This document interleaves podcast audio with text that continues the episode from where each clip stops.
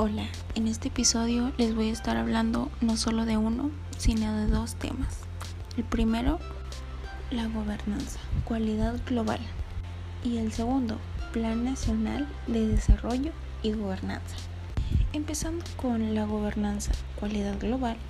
En el episodio anterior les hablé sobre el objetivo de la gobernanza, su objetivo principal, que era formar una sociedad armoniosa, pero en esta ocasión vamos a estar hablando sobre el concepto de gobernanza.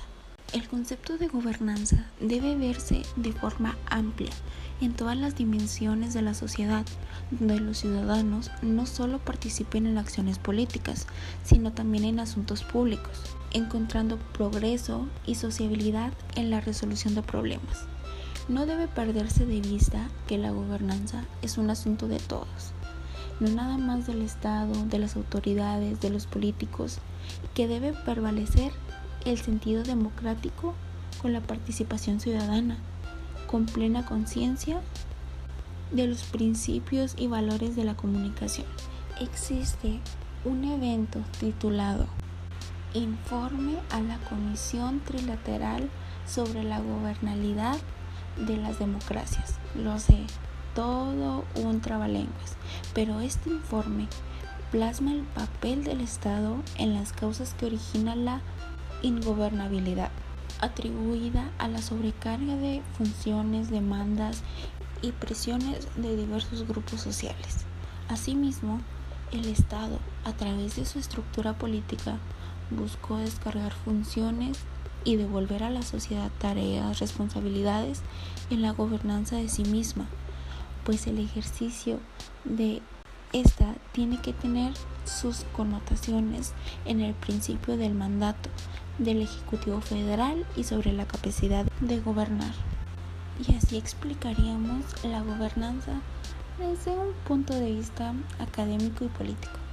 Ahora sí, comencemos con el tema Plan Nacional de Desarrollo y Gobernanza. Y bien, ¿qué es este plan? ¿Qué nos dice? ¿A qué se refiere o qué es? Bien, este plan expone la ruta que el gobierno de la República se ha tratado de contribuir de manera más eficaz a que todos juntos podamos lograr que México alcance su máximo potencial.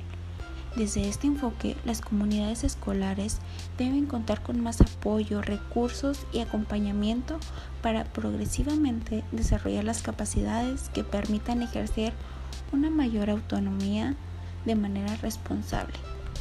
Otro punto que nos menciona es que se deben generar recursos complementarios por medio de los padres de familia y que la comunidad en general, cuestión que ha resultado controvertida porque se pretende que sean los padres de familia los que busquen los recursos para el sostenimiento de la escuela.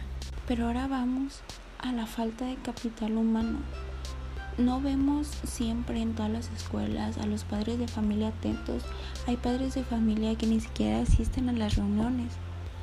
Así que no solo podemos echarle la culpa al gobierno, sino que también nosotros debemos de poner de nuestra parte para que las escuelas estén enriquecidas, que los alumnos asistan con regularidad a sus clases, porque la falta de este capital humano no es un reflejo del sistema de educación deficiente, también es el resultado de una vinculación inadecuada entre los sectores educativos, empresarial y social.